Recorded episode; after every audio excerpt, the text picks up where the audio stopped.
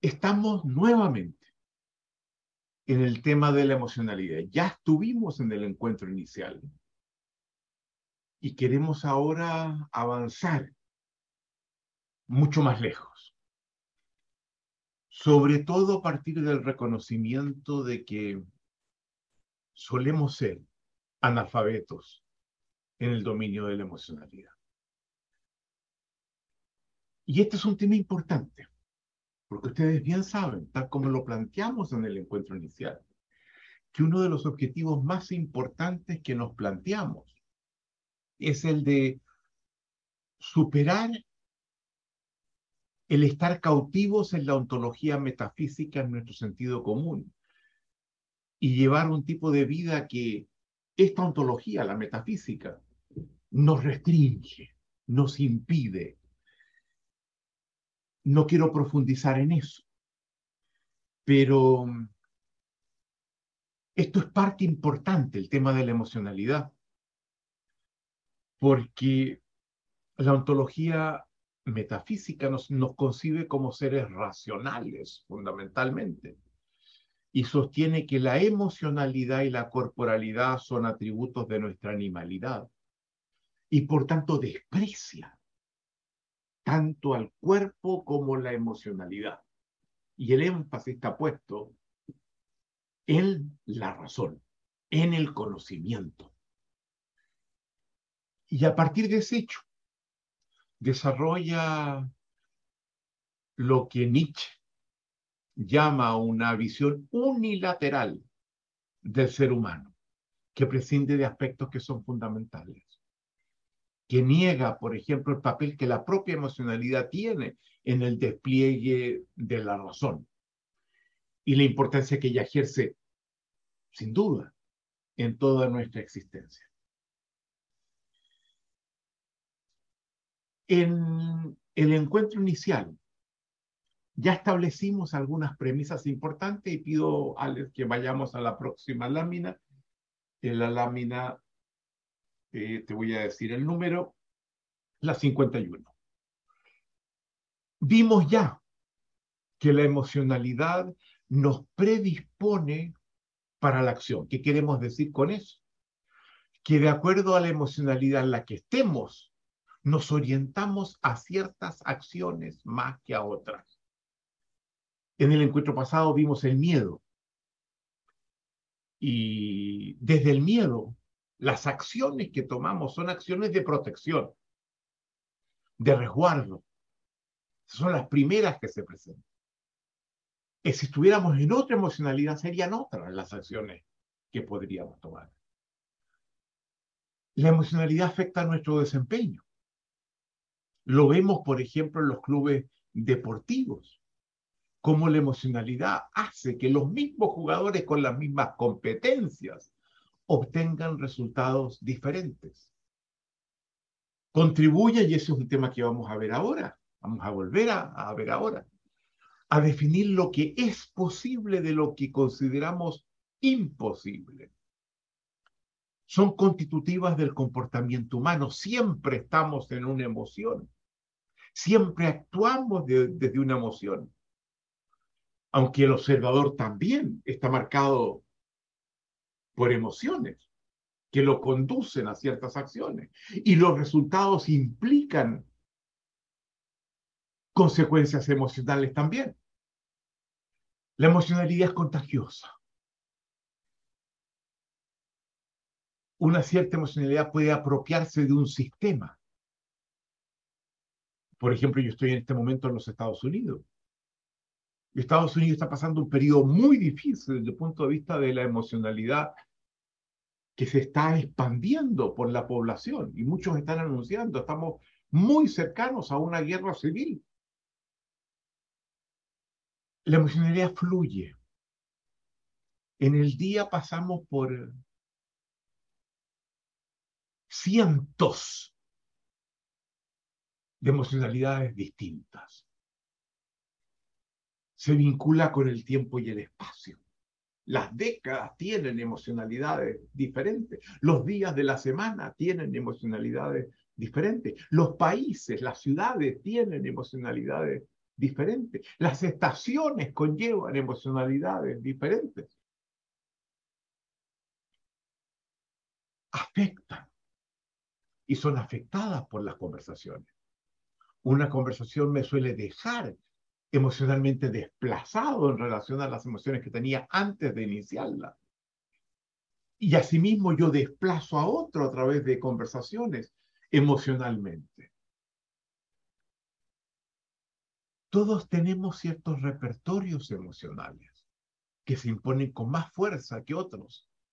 Operamos dentro de un conjunto más restringido del conjunto posible de todas las emociones. Y es bueno preguntarse, ¿cuáles son mis, mis repertorios emocionales? Cuando me pasan ciertas cosas, ¿cómo reacciono emocionalmente? ¿Y qué pasaría si aprendiera a reaccionar de una forma diferente? Podemos mejorar el observador que somos de nuestras emocionalidades. Y eso es muy importante porque en eso estamos. Entender la importancia existencial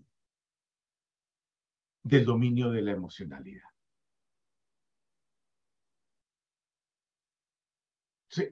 ya hicimos esta caracterización inmediatamente después de hacer el ejercicio de la casa en el encuentro anterior.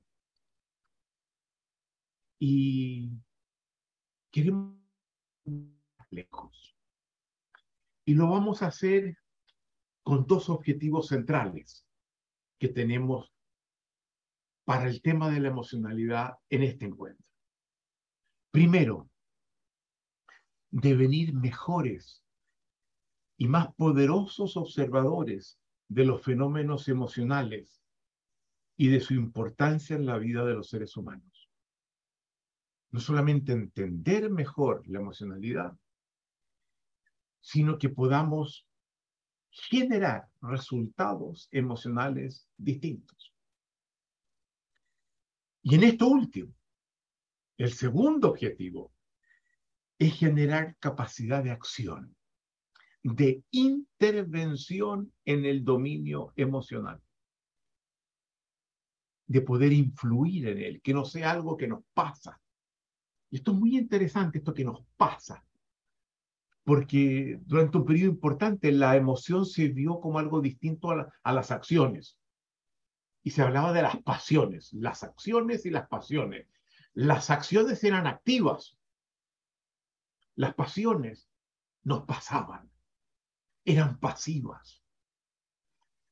Y lo que queremos es hacer de las emociones un dominio en el que podamos intervenir, podamos actuar, podamos modificar vale decir determinar acciones para cambiar aquellas emociones en las que pasivamente nos encontramos. Esos son los dos grandes objetivos y esta es una herramienta fundamental en el coaching ontológico. Una de las cosas que los coaches hacen es detectar la emocionalidad en la que el coach se encuentra, darse cuenta que estando en ella va a ser muy difícil abrirle un horizonte de posibilidades distintas que lo inciten a acciones diferentes de las que has tomado hasta ahora. Y que es fundamental producir desplazamientos emocionales. Va a haber un punto especial donde vamos a destacar la importancia que tiene la emocionalidad en las intervenciones de aprendizaje y se lo voy a hacer ver en un cierto momento que vamos a llegar a ese punto. Para comenzar, como nos pasa cada vez que entramos en un dominio, en un territorio nuevo, comenzamos haciendo distinciones, tomando el dominio en su conjunto, cortándolo en dos o en tres, lo vamos a cortar en dos en tres oportunidades ahora, para poder distinguir. El cortar es separar, el separar es distinguir, y el distinguir nos permite desde ya ver y actuar en forma distinta. Es la importancia de las distinciones, que las vimos cuando abordábamos el lenguaje en el dominio del observador. ¿Se acuerdan ustedes? Distinciones, juicios y narrativas. tres elementos importantes en el lenguaje que nos hacen observadores distintos. Por tanto, vamos a comenzar con tres pares de distinciones. Algunas les pueden parecer un poco obvias, no importa, las vamos a instalar igual. Y el primer par de distinciones es entre positivas y negativas. La emocionalidad, como los juicios, son binarias, son bipolares. A cada una hay otra que se le opone, que es la, la opuesta. Si yo, por ejemplo,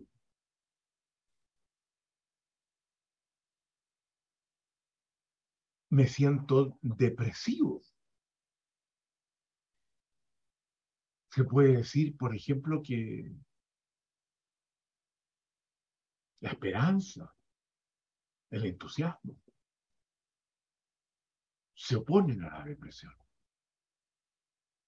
O son siempre distinciones, emociones, perdón, positivas unas y negativas otras.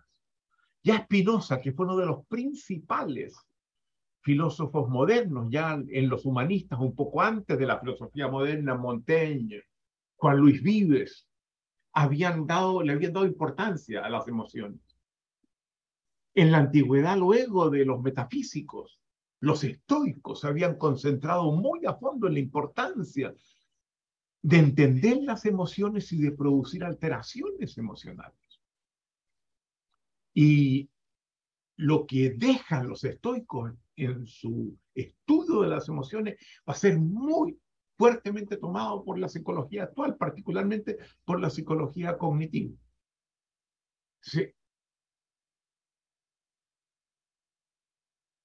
La Edad Media, sin embargo, después de, la filosofía antigua, de los metafísicos, de los estoicos, cada vez le resta más importancia y luego los humanistas, estamos hablando siglo, siglo XIV, XV, eh, le dan importancia. Y Spinoza, en su obra más importante, La Ética, que tiene cinco partes, la, la tercera parte, la que hace de cima de esa obra, es dedicada a las pasiones y a la importancia que ellas tienen. Y nos habla Spinoza de pasiones alegres, las positivas, y pasiones tristes, todas las negativas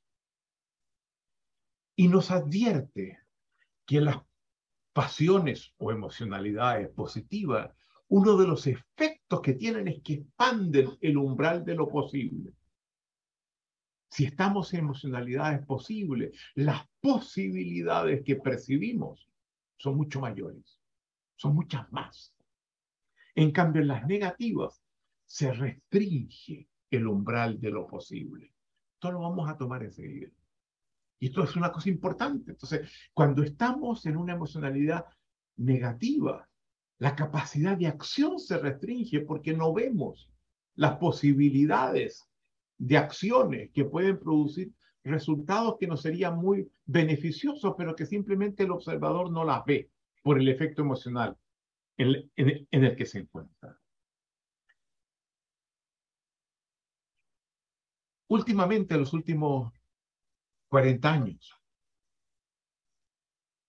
quizá un poquito menos incluso. Se inauguró en psicología una rama discutida por unos, celebrada por otros, que es la psicología positiva. La inaugura un importante psicólogo cognitivo de la Universidad de Pensilvania, Martin Seligman,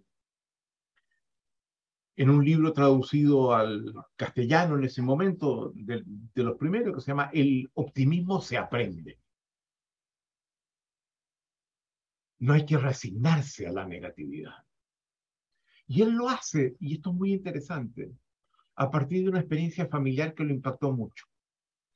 Su padre, ya a una cierta edad, a partir de los 50, cae en una profunda desesperanza,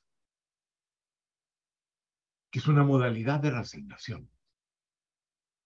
¿Para qué hacer ningún esfuerzo? ¿Para qué hacer si esto no conduce a nada? Y él vio cómo durante años su padre queda en este estado de ánimo de la desesperanza hasta el momento que muere. Y eso lo marca a Seligman muy fuertemente. Y el trabajar con las emocionalidades positivas y negativas va a ser algo que van a seguir varios psicólogos cognitivos también.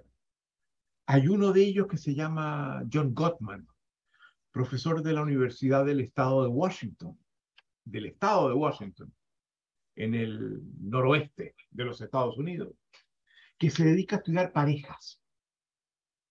¿Cuáles son las parejas que tienen el mayor riesgo de divorcio en los Estados Unidos? Y eso es importante porque acota a la población y por tanto puede que las conclusiones a las que llega no apliquen a, a los que son las parejas en África o en Asia o en, alguna otra parte. Y él llega a establecer un, un índice que según él predice entre un 94 y 96% el riesgo de divorcio de una pareja norteamericana o matrimonio en un periodo de tres años. Y es la tasa de positividad versus negatividad en sus interacciones, cuando interactúan entre ellos. ¿Desde qué emocionalidad cada uno lo hace? ¿Negativa o positiva? Y esa tasa le permite establecer con un 94 a un 96% el riesgo de divorcio que esa pareja tiene en tres años. Y habiendo hecho eso, y tiene un libro que, que en el que publica todo esto, eh, que es un libro que se llama Why Marriages Succeed or Fail and How You Can Make Yours Work. ¿Por qué tienen éxito o fracasan? ¿Y qué puedes hacer para que el tuyo funcione? Y él logra establecer un indicador que sostiene que es el mejor de todos los indicadores en tasa de positividad versus negatividad, que garantiza la mayor estabilidad de una relación de, pareja. Y es 5 positivas por una negativa. No es 10 positivas por una negativa. 5. Si sube, el riesgo de divorcio comienza a aumentar. Si baja, claramente comienza a aumentar. Esa es la mejor tasa. Y yo les pregunto a ustedes en sus relaciones de pareja, al ojo, ¿cuál es la tasa de positividad versus negatividad? Interesante, ¿verdad? Lean los trabajos de John Gottman con doble T. Gottman. Ahora, cuidado, esto de la negatividad y de la positividad no significa que las negativas sean negativas sean malas. Sentir eh, tristeza, desilusión. Son todas emocionalidades que, siendo negativas, tienen una dimensión positiva porque a los seres humanos lo que nos pasa nos importa y si alguien que queremos se va de distintas formas de irse, o porque si teníamos un proyecto que de repente falla porque algo no, no se dio, es importante sentir la pérdida.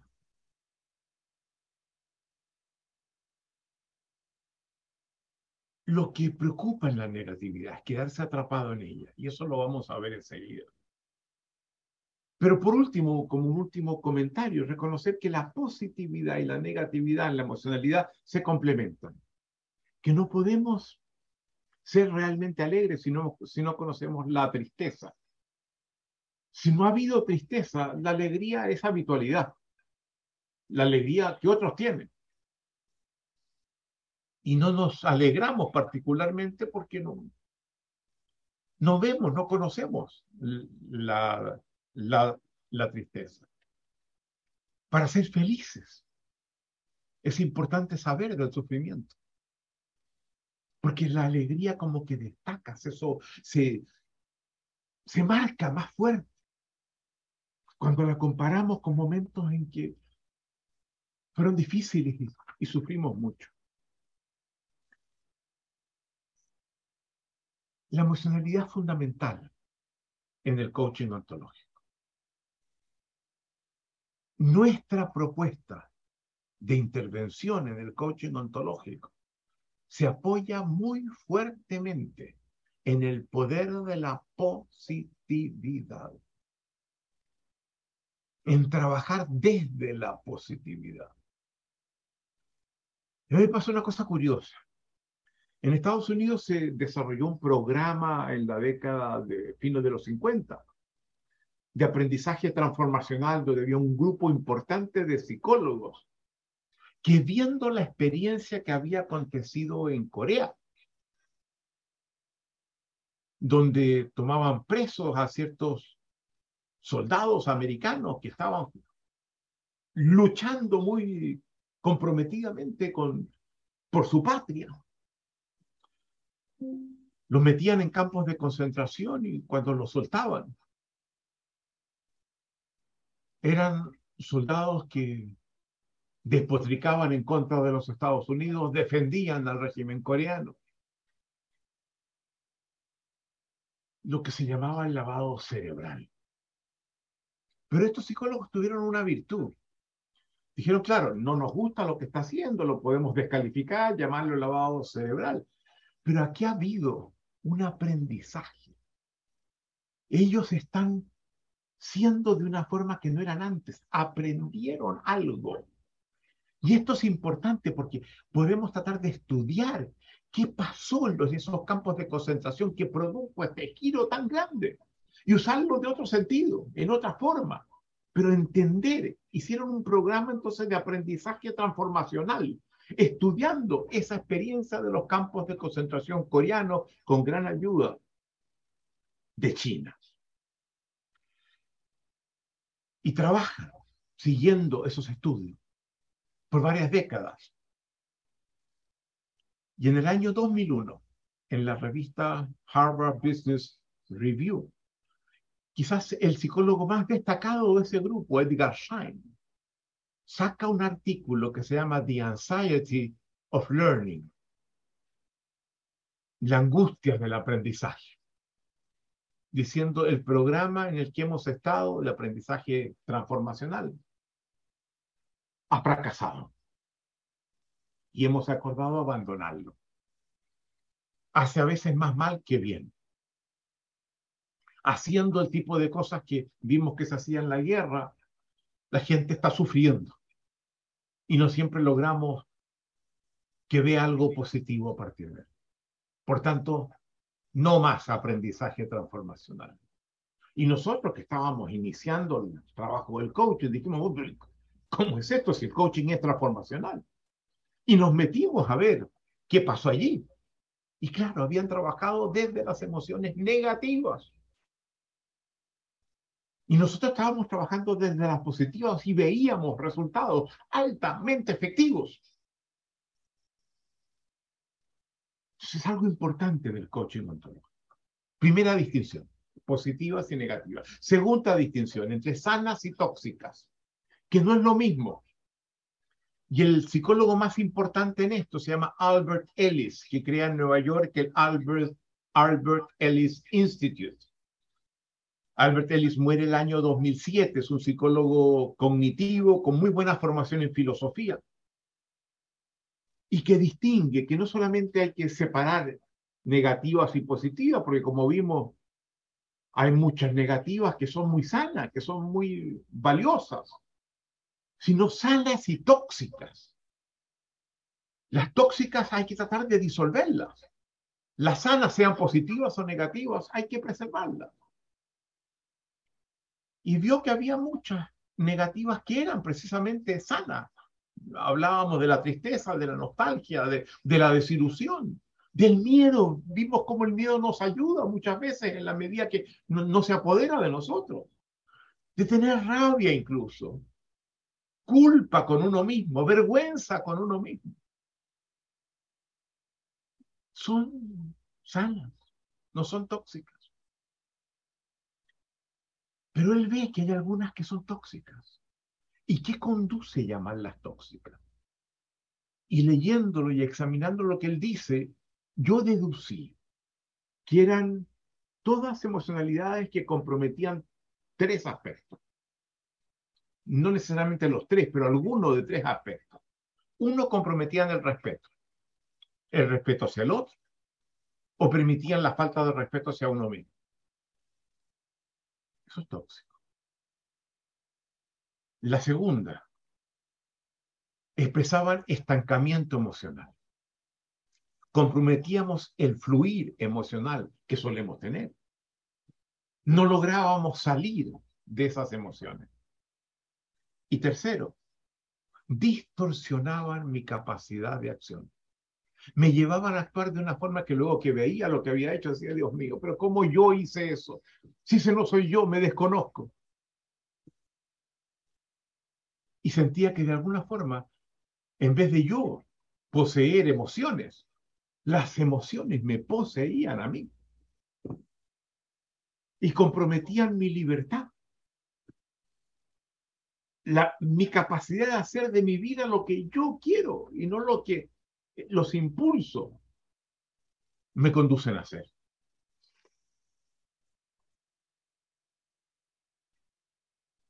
Ejemplos, entonces, de emocionalidades negativas tóxicas. La depresión, una tristeza magnificada de la que no puedo salir. Cólera, una rabia muy fuerte y exagerada que me hace producir mucho daño. Pánico, un miedo descontrolado, inmenso, que no sé por dónde, que, que, me impide actuar, que, que me altera por completo. Dos que vamos a trabajar mañana muy a fondo, que son muy importantes en esta propuesta y que son elementos fundamentales para el coaching ontológico. La resignación y el resentimiento. Dejémoslas para mañana. Una baja autoestima. No ver el valor que uno puede tener. Ciertos tipos de celos muy destructivos. O envidias muy fuertes, donde el éxito del otro me hace sufrir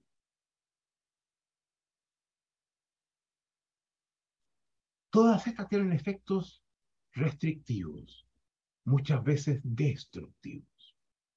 Comprometen la calidad de nuestra existencia. Y busquemos las raíces ahora de estas emocionalidades negativas, tóxicas. ¿Se dan cuenta cómo estamos avanzando en la distinción? Y desde mi perspectiva, las raíces son cuatro. Uno, son cuatro grandes resabios metafísicos. La primera tiene que ver con entender las cosas de una forma más inmutable, menos cambiable donde le aplico a la realidad el verbo deber. Debió haberme saludado cuando entró. Debió haber reconocido lo que yo había hecho. No debió haberme mirado así o haberme dicho ese comentario. El verbo deber. Esto es muy interesante. Esta la ve Albert Ellis. Es la que ve con mayor fuerza. Y la gente que vive la vida desde el verbo deber, sin ver que el devenir es inocente, que va, para un lado y va para otro, es fortuito muchas veces, lo conduce a una emocionalidad tóxica. Y él acuña un término que lo ve altamente tóxico, el término del debeísmo. La gente que funciona, que encara las cosas desde el verbo deber. Ahora, él no hablaba castellano, obviamente. Y el término que utiliza es un término interesante, porque es mnemotécnico. Yo se los voy a decir y no lo van a olvidar. En inglés decir deber o debe, no dice must.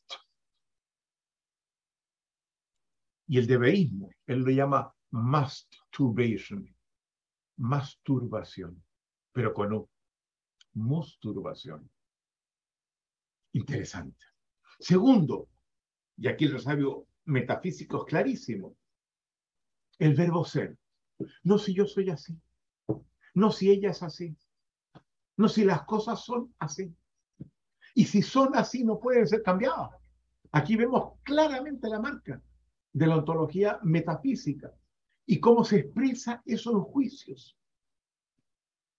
en un tipo de observador que corta, así son, así no son. Y no hay, cierra la posibilidad de la intervención, se esfuerza el devenir. Tercero, el verbo poder, que está ligado directamente a la acción. Poder es capacidad de acción. Y es muy importante en la propuesta. Esta es una propuesta que reivindica, que genera poder en los individuos, que los lleva a actuar y alcanzar resultados mejores en sus vidas, en sus relaciones. El verbo poder es muy importante. Nosotros nos alimentamos de una filosofía que es la de Nietzsche, que destaca el compromiso, lo que él llama la voluntad de poder. No poder para someter a otro, para dominar a otro, para imponerle mi voluntad a otro, sino para poder expandir su capacidad de acción. Que pueda ver que ahora puede lo que antes no podía. En ese sentido. Y la gente que enfrenta las cosas desde la impotencia, desde el verbo, yo no puedo, no se puede, esto no es posible. Caen más emocionalidades tóxicas. El tercer elemento. Y el cuarto son cierta tendencia a generalizar indebidamente el acontecer. Ejemplos y tiene con, el, con, la, con la metafísica la sensación de absolutizar.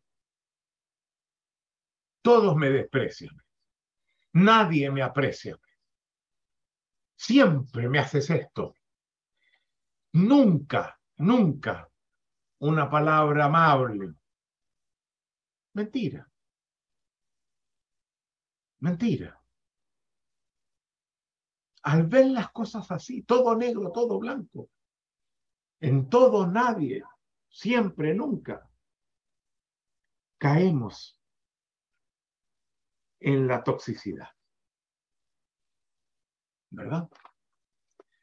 Tercer par de distinción.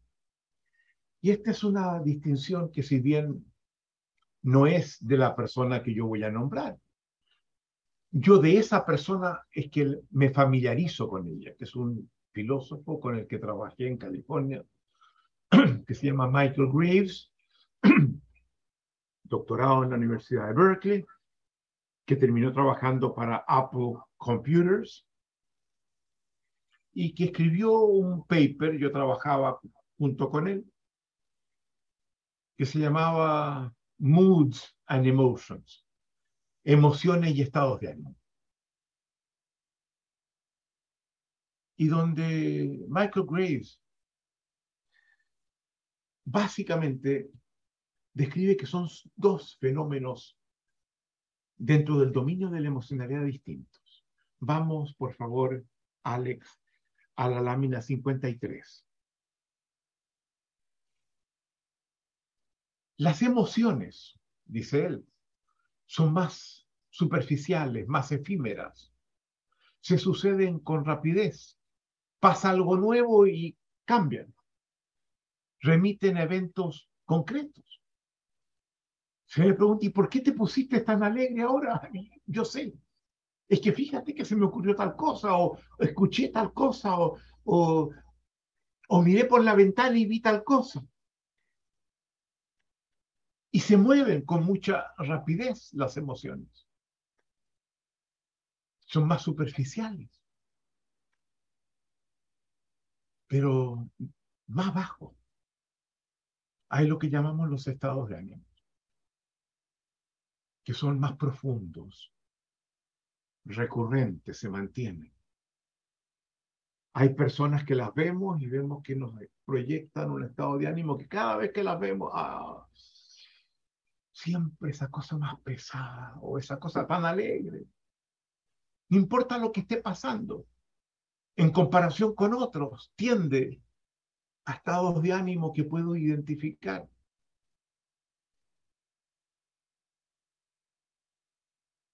Comprometen personas, países, tiempos y espacios. Uno va Río y le cambia el estado de ánimo inmediatamente, va a Nueva York y se pone a correr. Va a Madrid y siente que va con una cierta paz, caminando sin tanta presión. Va a México y descubre que hay ciertas desconfianzas en las relaciones. Va a Argentina, a Chile, va a Perú.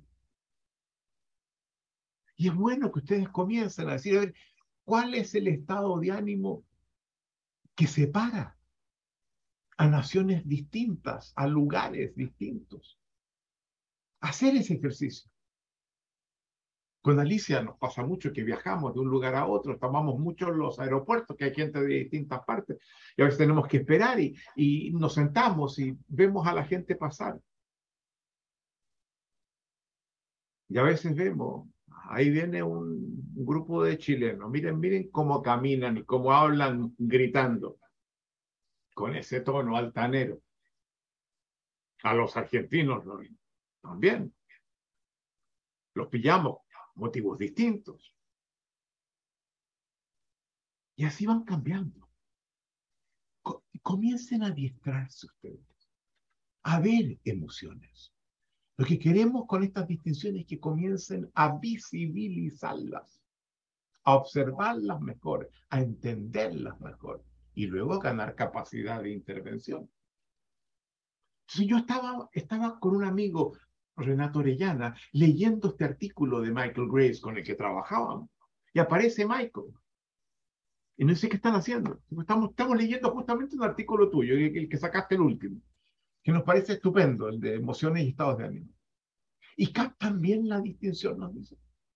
Creemos que sí, les A ver, yo les voy a dar un ejemplo y ahí se les va a quedar.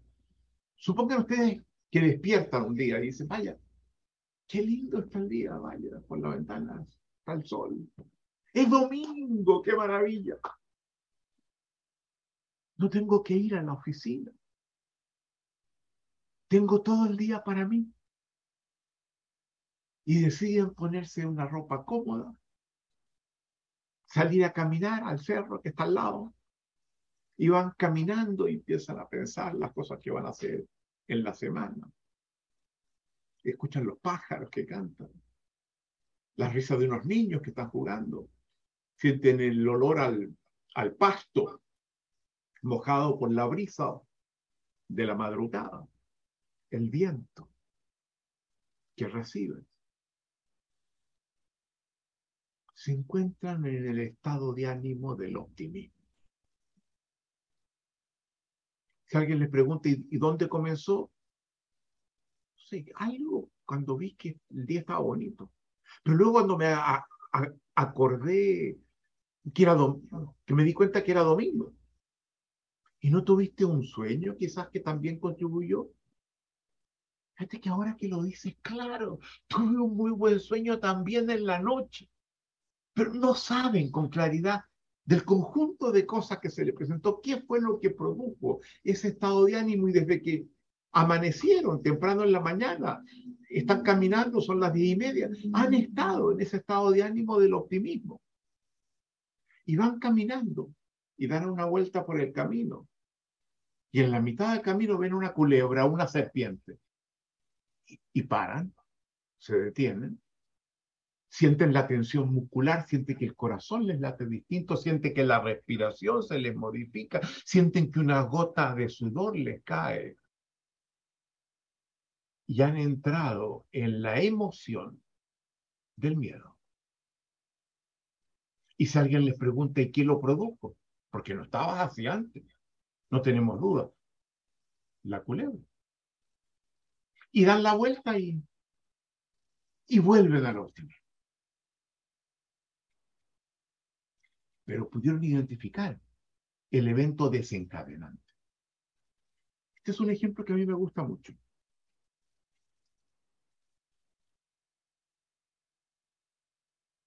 Pasan un par de días, estoy en mi oficina trabajando, me golpean la puerta y aparece mi amigo Renato Orellana, con quien había leído ese artículo, y me dice, Rafael, ¿puedo hablar contigo? Claro, le digo, Renato, pasa, por favor, siéntate. Cuéntame, ¿qué te trae? Dice, mira, he estado dándole vuelta al, artículo de, de Michael. Oye, he llegado a la conclusión que es muy poderoso.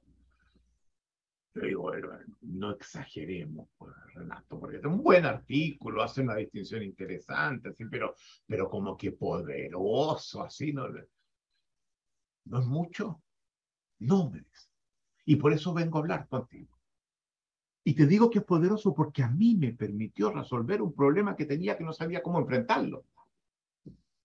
Así, pero claro, fíjate que tú sabes que, que Cecilia, mi, mujer está estudiando en la universidad, por tanto se queda estudiando en la noche, y como yo vengo en la oficina en la mañana, yo a Camila, nuestra hija, la llevo a la escuela, la despierto en la mañana, le doy el desayuno y la, y la dejo en la escuela. Y desde un tiempo me pasaba una cosa curiosa.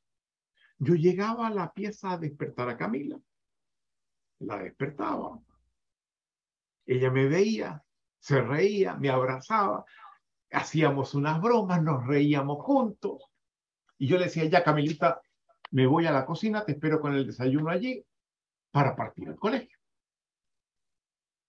Y yo partía, y al rato llegaba Camila cabizbaja. Yo le hacía la misma broma que le había hecho cuando la había despertado no me reaccionaba. Yo contaba unos chistes, no me, no me, no me pescaba, como dicen en Chile. Partía en el auto con ella y no me conversaba. Llegábamos al colegio, se bajaba, y yo veía cómo se arrastraba su, su bolsón y se dirigía hacia la puerta del colegio. Yo me decía, no está llegando en la mejor emocionalidad al colegio con esa emocionalidad no, no va a aprender adecuadamente. Y no lograba entender por qué. Pero con el artículo de Michael, dije, pero si tengo, tengo, tengo cómo entenderlo. ¿Y cómo le dije yo? Rafael, la culebra. Culebras en tu casa. No, por Dios, Rafael, que eres bruto, por Dios. ¿Cómo van a haber culebras en mi casa? La culebra de Mike es que hay un evento que produjo ese cambio brusco. Estaba en otro. Y de un momento a otro cambia. Y tiene que haber habido algo que lo produjo. Y me decidí a encontrarlo. Y decidí entonces ir a despertarla. Había ya preparado el desayuno. La despierto muy bien, nos reíamos, abrazamos, hacemos broma. Y le digo ya, Camilita, te espero en la cocina. Pero en vez de irme a la cocina, me quedé mirando por la puerta. Y me di cuenta de lo que le pasaba. Ella se levantaba, ponía las manos en la cadera y me, yo, yo, yo me daba cuenta que se estaba planteando qué ropa se ponía si la blusa azul o la blanca, si el blue o la falda roja, si los zapatos de cuero o, las tenis de goma, y ahí se le echaba a perder el ánimo. Pero yo había descubierto lo que era. Y podía, por lo tanto, intervenir. ¿Y qué fue lo que hiciste? Le dije. Bueno, cuando ella se iba a dormir en la noche, yo le decía, Camilita, no, vamos a ir a tu pieza y junto vamos a seleccionar la ropa que tú quieres llevar a la escuela mañana. Y la vamos a colocar en la silla. Y cuando te levantes, la vas a tener lista allí. Y hoy en día, Camila llega a la cocina. Vamos en el auto. Y llega a la escuela con la misma emocionalidad que despertaba, con esa alegría, esa inocencia. Resolví el problema. Esto es muy importante, se dan cuenta. Porque esto es lo que hace un coach. Un coach cuando se da cuenta que la conversación no logra desplazar emocionalmente al coachee, tiene que buscar formas de producir esos desplazamientos. Muchas veces la emoción es la base. Mientras no cambie la emoción, mientras no lo haga abrirse a algo distinto. Y la cosa es saber encontrar eso. Muy bien. Tres pares de distinciones. Pero esto es completamente insuficiente. Si queremos cumplir con los objetivos que tenemos, que es entender más a fondo el fenómeno de las emociones y ganar capacidad de intervención, tenemos que ir mucho más lejos. Esto no nos lleva a donde queremos. Ahora, con la emoción pasa algo que es difícil entenderlas bien. Porque son sentimientos que uno tiene hacia adentro, subjetivos. Uno puede ponerle nombre y decir, fíjate que estoy un poco triste hoy día, pero yo que escucho que tú me dices eso, si bien escucho que, que, la tristeza y sé más, más o menos cómo es, porque yo también la tengo a veces, no puedo decir que tu tristeza sea parecida a la mía. Entonces, eso hace que sea muy incomunicable la vivencia emocional, muy poco transferible, siendo subjetiva, siendo tan personal, donde por la vía de los nombres me, acerco un poco al bulto, pero no logro detectarla en detalle, en sus matices, en sus tonalidades. Y eso hace muy difícil entenderla. Y me dije, bueno, ¿cómo, ¿cómo puedo profundizar más allá, más allá de estas tres pares de distinciones y entender cada una de ellas en mayor profundidad? Y estando buscando eso, de repente me encuentro con un diagrama que yo había hecho. Y vamos a la lámina 54, Alex. ¿Se acuerdan? La hice cuando preparaba mi presentación sobre el observador. Y dije, el observador tiene cuatro dominios primarios. El primero es la biología. Solo podemos sentir, solo podemos pensar, solo podemos hacer lo que la biología nos permite. Todo ser vivo está condicionado por su biología. Pero desde la biología surgen dominios emergentes. ¿Te acuerdas? Estamos usando el enfoque sistémico. Surgen dominios que no son estrictamente biológicos y que arrojan una luz especial. Lo mismo hicimos con, con, la, con la confianza, ¿se acuerdan ustedes? Desde la vulnerabilidad sacamos los tres dominios de la sinceridad, la competencia y la responsabilidad. ¿Y cuáles son los dominios que sacamos desde la biología cuando hablábamos del observador? El dominio de la corporalidad, el dominio de la emocionalidad y el dominio del lenguaje. Y decimos, esto sostenemos en una interpretación que puede ser disputada y que puede ser superada son los dominios primarios del observador para nosotros hoy día. Pero alguien puede decir, pero hay unos que son mucho más importantes que eso, por ejemplo, el dominio de la espiritualidad. Sí, digo yo, por supuesto que más, es más importante que eso. Pero para ser un ser espiritual, tengo que ser un ser capaz de levantar preguntas. Y eso me lo habilita el lenguaje. Y de sentir en función de las respuestas que le doy. Y eso me lo da la emocionalidad. Entonces, no digo que sean los más importantes, digo que todos los demás remiten a ellos. ¿Verdad? Muy bien. Pero viendo eso, lo que me interesó era la forma como había hecho el dibujo, porque lo había hecho así porque se me ocurrió la biología, claro, tiene que cubrirlo todo porque es la base de todo, y metí a, los emergentes adentro, pero podía haberlos puesto separados completamente unos de otros, o haber escrito corporalidad, emocionalidad y lenguaje. Pero los dibujé así. Y me pregunté, pero ¿por qué diablo lo dibujé así?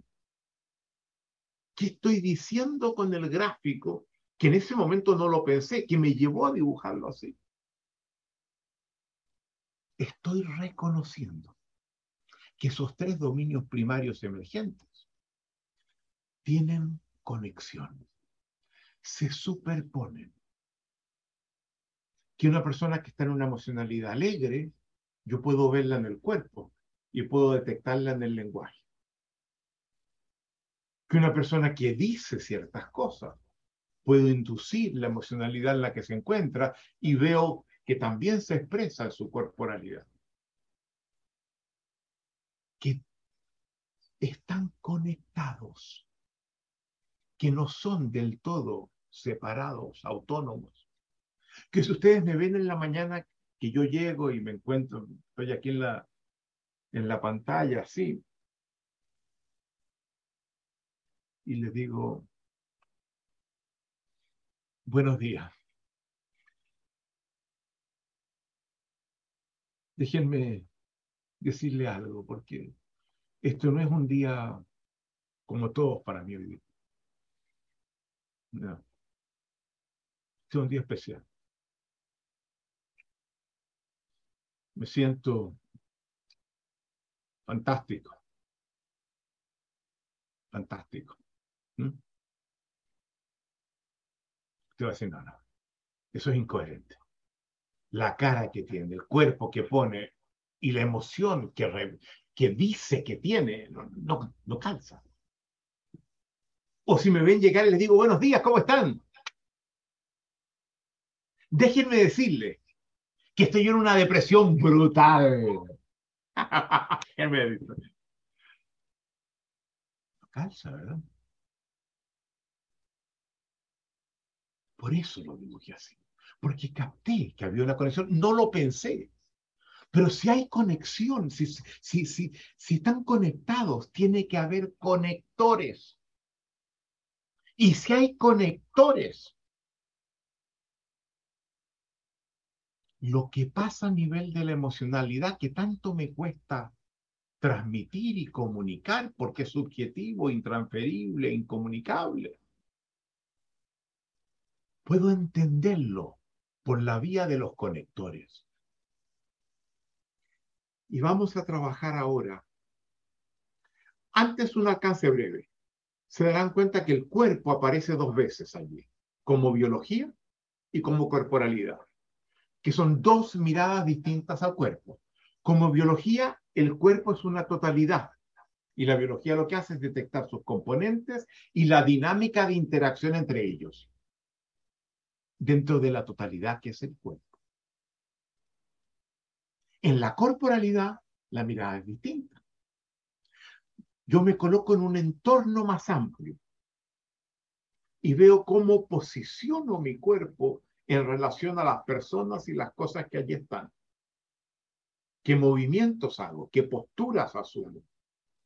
¿Cómo porto mi cuerpo? Esa es la corporalidad. Las dos hablan del cuerpo, pero son dos miradas diferentes. Y ya vimos que en el enfoque sistémico se habilitan miradas muy distintas frente a un mismo objeto o un mismo fenómeno. Esto es parte del enfoque sistémico. Pero separemos, no vamos a entrar a la relación que hay entre biología y corporalidad, eh, hay muchos elementos que conectan la biología, perdón, con la emocionalidad. Están los sentidos, están las características del entorno, está el sistema nervioso, digestivo, circulatorio, la presión arterial, el sistema muscular, la tensión muscular, etc. el sistema reproductivo, el sistema endocrino, entonces se ve afectado emocionalidad y biología. Hay múltiples conexiones. No las vamos a trabajar ahora. Les recomiendo un libro de un neurobiólogo que ya Alicia se los mencionó en su momento, que es Antonio Damasio, que sacó este año, abril, que se llama The Feeling of What Happens.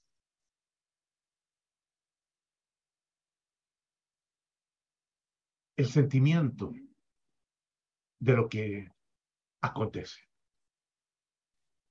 Y donde trabaja esta relación, particularmente a nivel neuronal, pero también abierta a otras dimensiones de la biología. Lo que me interesa es trabajar la relación entre emocionalidad y corporalidad. Y luego Alicia va a trabajar con ustedes después del almuerzo. La relación entre emocionalidad y lenguaje. Y se van a dar cuenta ustedes cómo el trabajo, descubriendo los conectores que hay entre emocionalidad y corporalidad por un lado y entre emocionalidad y lenguaje, nos permite entender en profundidad las distintas emociones y ganar capacidad de intervención. Trabajemos emocionalidad y corporalidad. Tendría muchas formas de hacerlo. Podría, por ejemplo, tomar el, trabajo de, Robert Tyler. Podría trabajar también con otro, otra persona que trabaja en esto, que ha sido muy importante, que es Ekman. Darwin hace algunos alcances interesantes, pero voy a, tocar con, hacer, tomar un trabajo específico de una bióloga chilena que estudia medicina y biología con Maturana, que se llama Susana Bloch, B-L-O-C-H, que vive mucho tiempo en Francia, luego en los Estados Unidos, hace mucho trabajo con actores, enseñarle a actores a entrar en escena con la emocionalidad de lo que le corresponde representar en la escena. Entonces empieza a estudiar desde la biología que sabe cómo hacer esto. Y tiene una propuesta que se llama, ella le coloca Alba Emoting. Da lo mismo el nombre.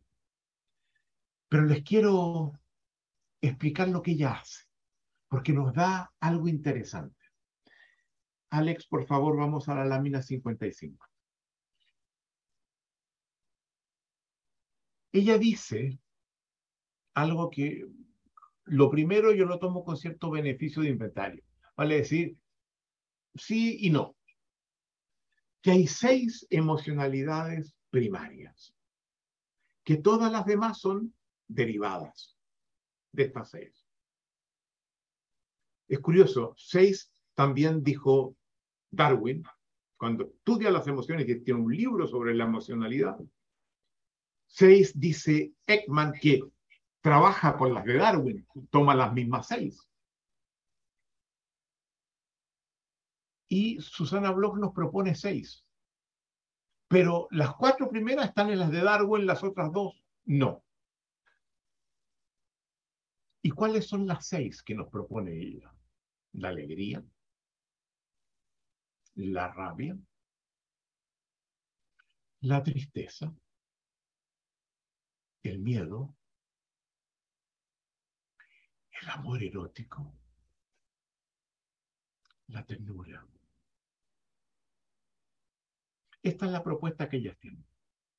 Hay muchas propuestas de emocionalidades primarias. Algunas sirven para unas cosas, las otras sirven para otras cosas. Entonces, no se trata de descartar que podamos postular algunas, pero generan resultados distintos. Yo, por ejemplo, insisto que el ser humano tiene básicamente, antes que ninguna otra, dos emocionalidades centrales, el amor y el miedo. Y claro, el amor tiene sus opuestos y el miedo tiene sus opuestos y vimos que el, opuesto al miedo es la confianza. Pero digo, esos, esas dos es las que se abren. Lo interesante del planteamiento de Susana Bloch, que la tenemos puesta allí, es que ella dice que frente a esas seis emocionalidades primarias, hay tres configuraciones corporales distintas que se ven afectadas. Hay tres dimensiones del cuerpo que hacen de conectores. Uno la postura corporal general de todo el cuerpo. Si estoy en la alegría, por ejemplo, el cuerpo se abre. Abre. La gestualidad facial. ¿Se dieron cuenta ustedes? Abro los ojos, la sonrisa, la cara entera se me va para arriba. Pero añade otra que es importante. El patrón de respiración cambia. Esto es muy interesante. Ella dice la emocionalidad cambia el patrón de respiración. Si estoy en la alegría, mi patrón de respiración es posible que tienda a tres expiraciones cortas y una inspiración larga.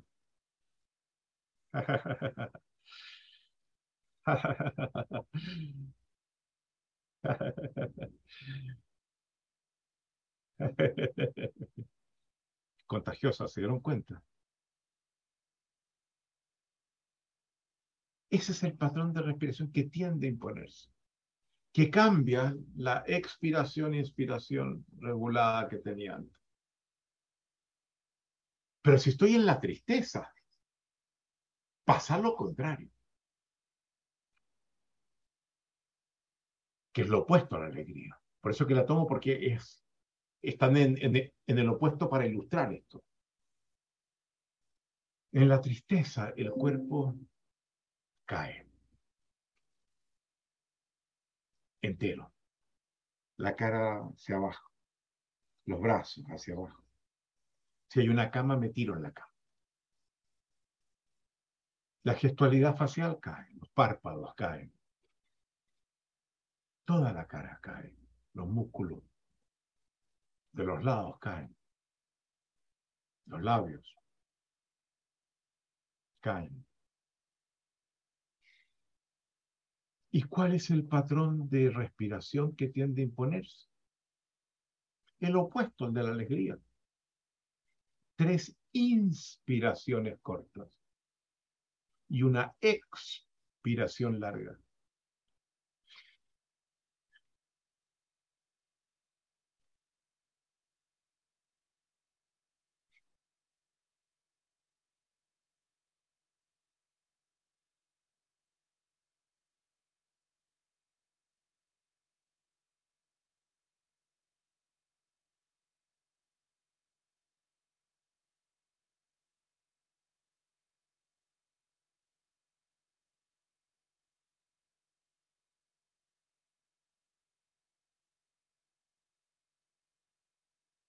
¿Se da cuenta? Cada una de ellas tiene las tres configuraciones que Susana Bloch indica. Y lo que es interesante es que no solo la emoción conduce a estas tres configuraciones corporales que están allí, postura corporal general, gestualidad facial y patrón de respiración. Si yo, no importa lo que sienta, hago las configuraciones corporales correspondientes a cada una de las emociones y la mantengo, comienzo a sentir la emoción correspondiente aunque nada haya pasado. Y si comienzo a...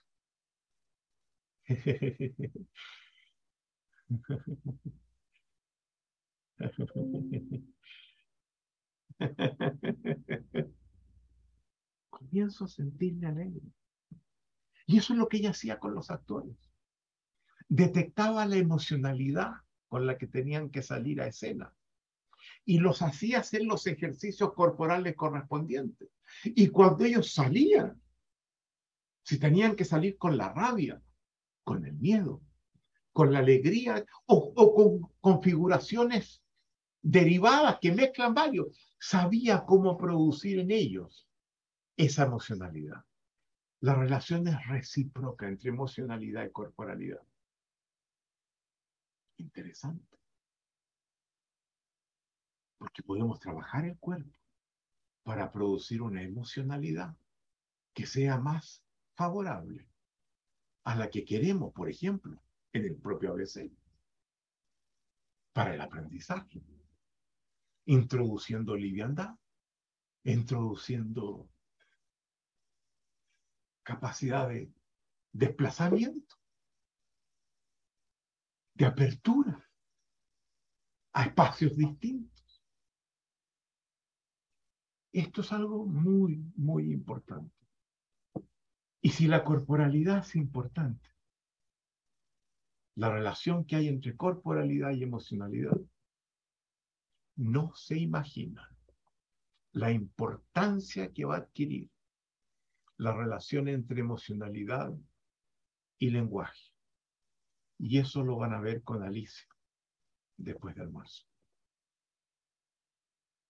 Muchas gracias. Yo los veo mañana. Adiós. Desde la alegría. Estén bien.